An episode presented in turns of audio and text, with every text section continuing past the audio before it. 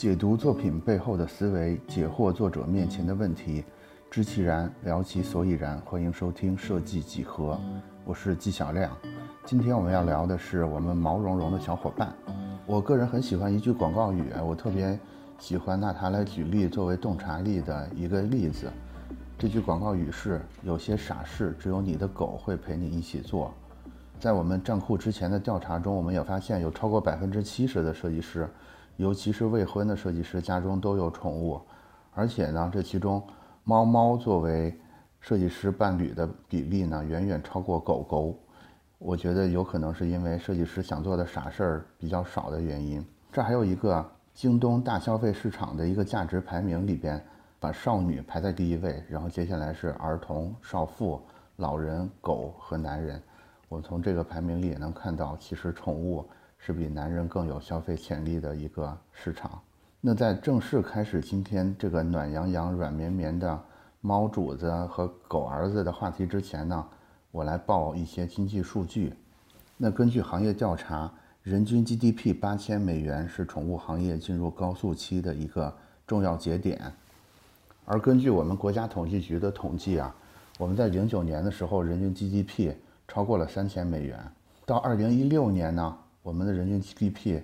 约为五万三千九百八十元，也就是说，基本上正式步入了八千美元的行列。就是一六年我们达到了八千美元这个线之后呢，随着这个人均 GDP 越来越高，那人均宠物的保有量也会越来越多。三年之后的一九年，在一个宠物行业的白皮书中，有一个明确的数据，就是中国城镇的猫狗数量达到了九千九百。一十五万只，将近一亿只。好，经济数据说完，我感觉呢，宠物对人来说，它不光是一种陪伴的作用，在现在还被赋予了很多的情感和价值。尤其现在逐渐老龄化的这个社会里边，宠物们它经常会作为家人一样的存在。所以呢，由于经济数据的变化，也由于老龄化的变化，也由于人们对宠物这种定位的变化。所以现在宠物正在逐渐成为一个重要的商业赛道，而宠物相关的设计呢，无疑是这个商业赛道里边非常重要的一个助推器。我觉得大家，不管你养没养过宠物，你应该多多少少都听过现在的一些宠物设计。那接下来呢，我就来介绍几个我印象比较深的，大家呢也可以去根据我的介绍去搜到这些商品，去看一看你是不是喜欢，你家的猫主子、狗儿子是不是需要啊？接下来呢，我会从衣食住行用拉撒这几个角度呢，分别介绍我喜欢的这个宠物设计的产品。首先就是衣啊，我个人觉得宠物服饰是个伪概念，因为动物其实是没有穿衣的必要的。但是，宠物的服饰其实是现在花色品种最丰富的一个宠物用品种类。现在的宠物服饰呢，其实大多数是为了满足。主人的兴趣需要的，我我在一这个环节就不推荐任何产品了。我个人建议啊，如果大家要给你的宠物去买宠物服饰的话，最好多从功能性的角度去出发。比如说，它刚刚剪了毛，你可能给它买一个保暖的衣服。但是其他的服饰，我觉得可能特殊场场合下，你临时给它穿一穿就好。过圣诞节的时候。你给它穿个五分钟、十分钟，拍完照你就及时给它脱下来，因为长期穿着衣服啊，对动物们的身心和健康其实都是不太有利的。这是一的部分，然后是食。其实宠物食品它是一个营养学的专业，设计在这个宠物食品的这个领域里边，它更多就只是一些包装设计和食具设计等等。所以呢，我接下来介绍一个我喜欢的食具啊。这个食具是，这个叫小佩的厂商出的食盆儿，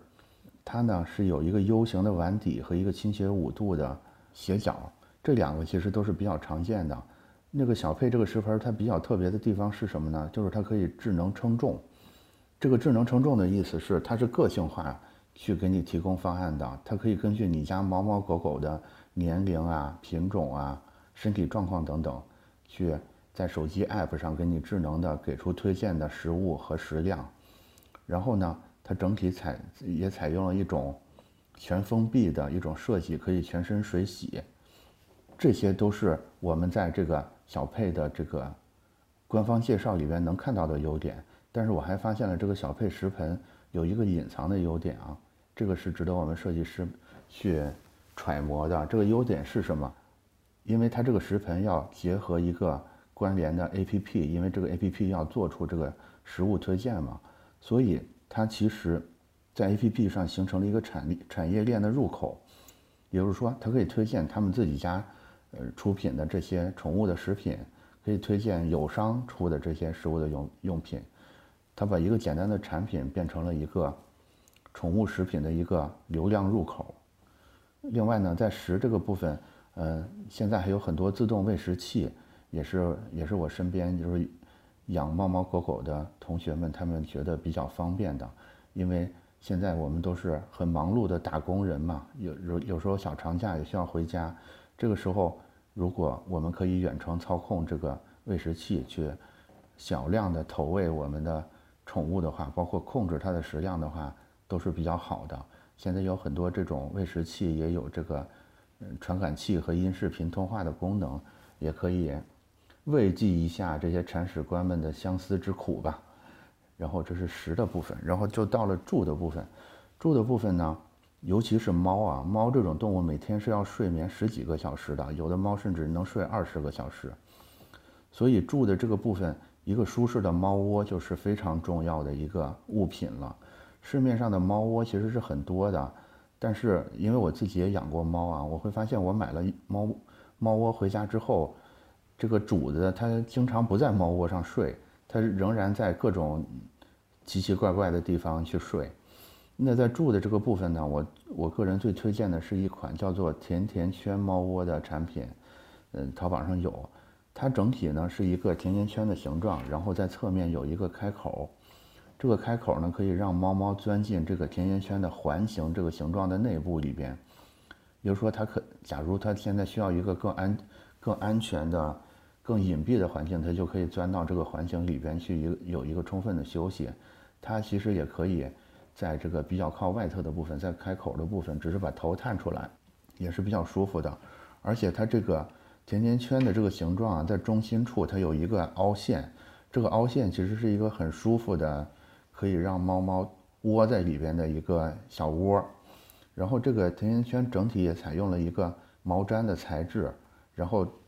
它中间是可以用拉链把它拆卸开的，就是基本上可以很方便的放进洗衣机等等之类的地方去清洗。而且由于这个毛毡的材质呢，整体也有不错的这个支撑性。住的部分推荐了这个甜甜圈的毛窝，然后是行的部分，行的部分是这样的，在之前的一次。养宠的调查中，发现了两个最大的宠物的痛点，其中第一个就是携宠出行的痛点。这个调查显示，有百分之四十六点九，将近一半的宠物主，他们都有一个困扰，就是很难携带宠物出行。我觉得这些宠物主他们拥有的可能更多的是猫猫，因为狗狗好像出行是没有什么问题的，它就天然就天天要出门。我在这儿呢，推荐的还是小佩家的一个产品，是小佩的一个新风猫包。呃，猫包这个产品现在其实比较成熟了啊，也做的好看的很多。为什么推荐小佩的这个产品呢？是因为它首先它颜值是非常高的，它整体采用了一种复古的造型和一个牛油果色和金属各条的一个配色，整体呈现出一种蒸汽朋克的感觉。然后它。它这个猫包的，除了我们平常猫包的这种透明的窗口之外，它还增加了换气扇。这个换气扇呢，并不是直吹那个猫包里的猫的，它是利用了一种叫做达康效应的一种空气动力学的原理，实现了一种又能换气，但是又没有直接吹风的这么一个效果。同时，它还有这个温度感应器，会自动调整这个风扇的风速。它有很多别的隐藏的功能，比如说它是可以用这种充电宝去给整个这个猫包充电的，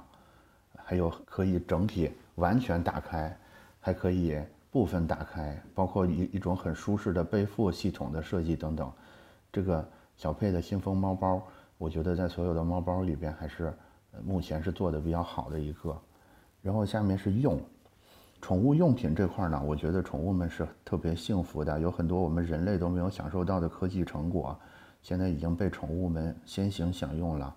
比如说这个叫 Pet Stellar 的这个一体化的宠物浴室，这个可能国内没有啊，我是在网上看到的。这个浴室它其实有点像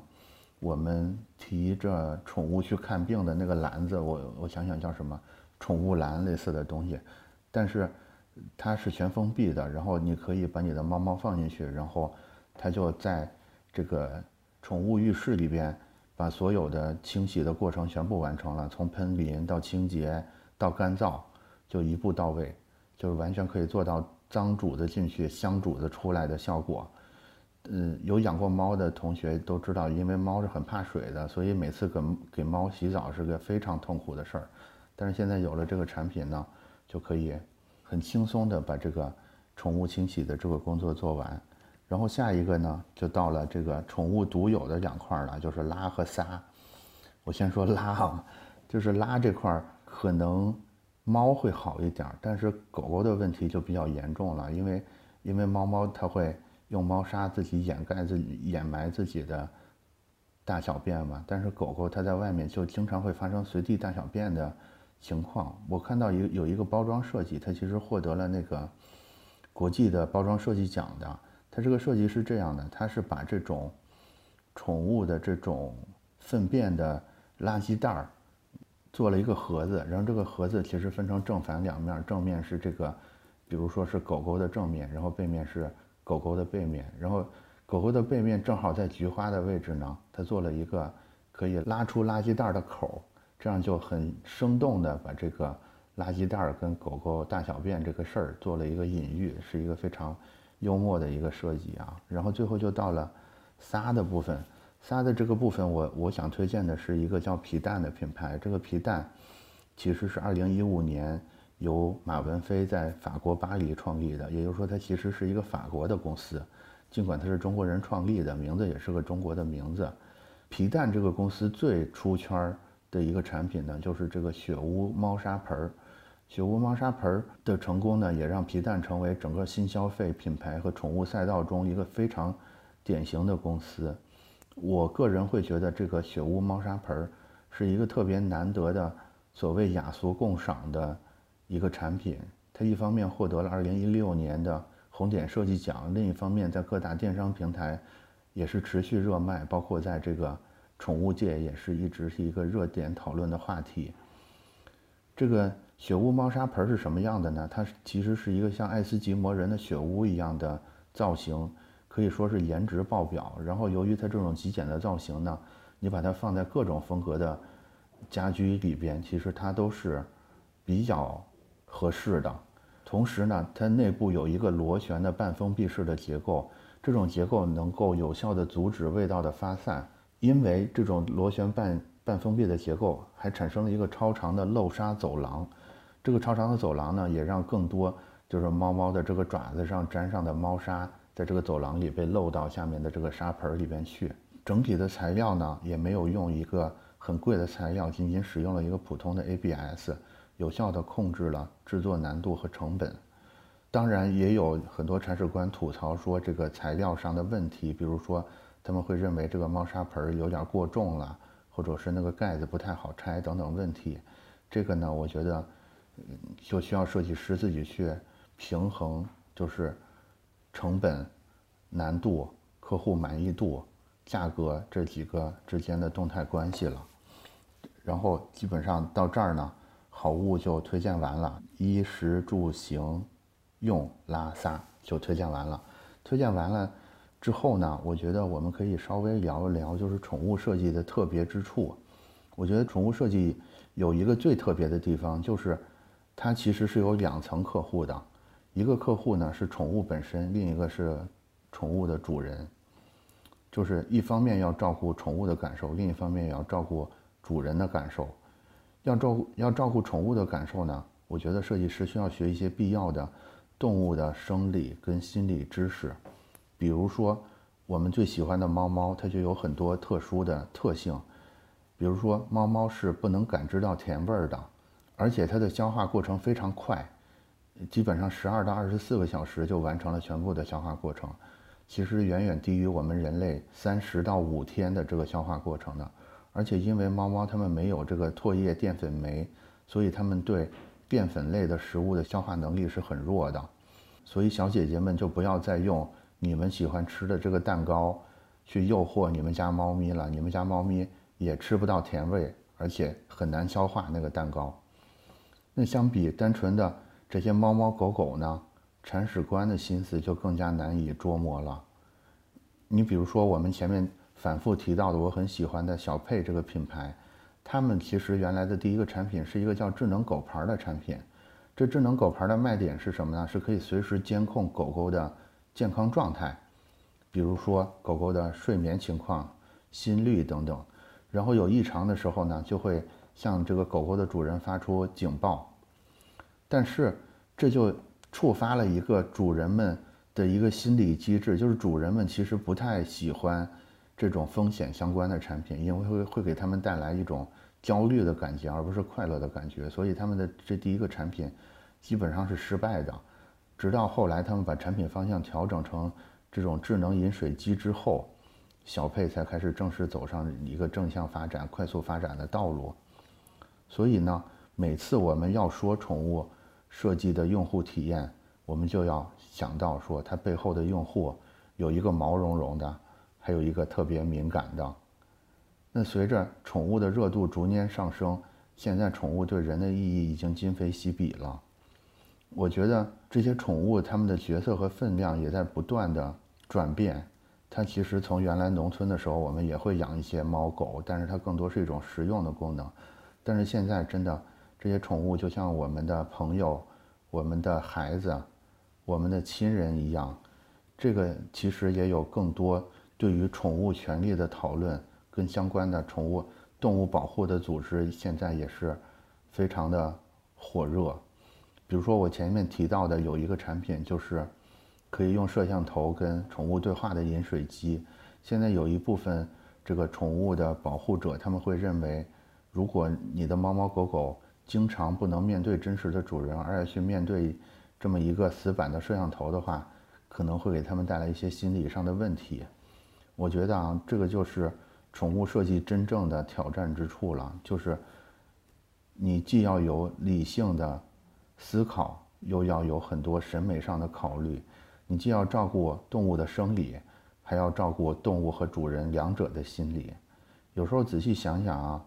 我们其实，在给人类做很多设计的时候，其实也在伤害我们敏感的内心。就是猫猫狗狗对着摄像头可能有心理焦虑，难道我们的父母对着摄像头就没有心理的焦虑了吗？我觉得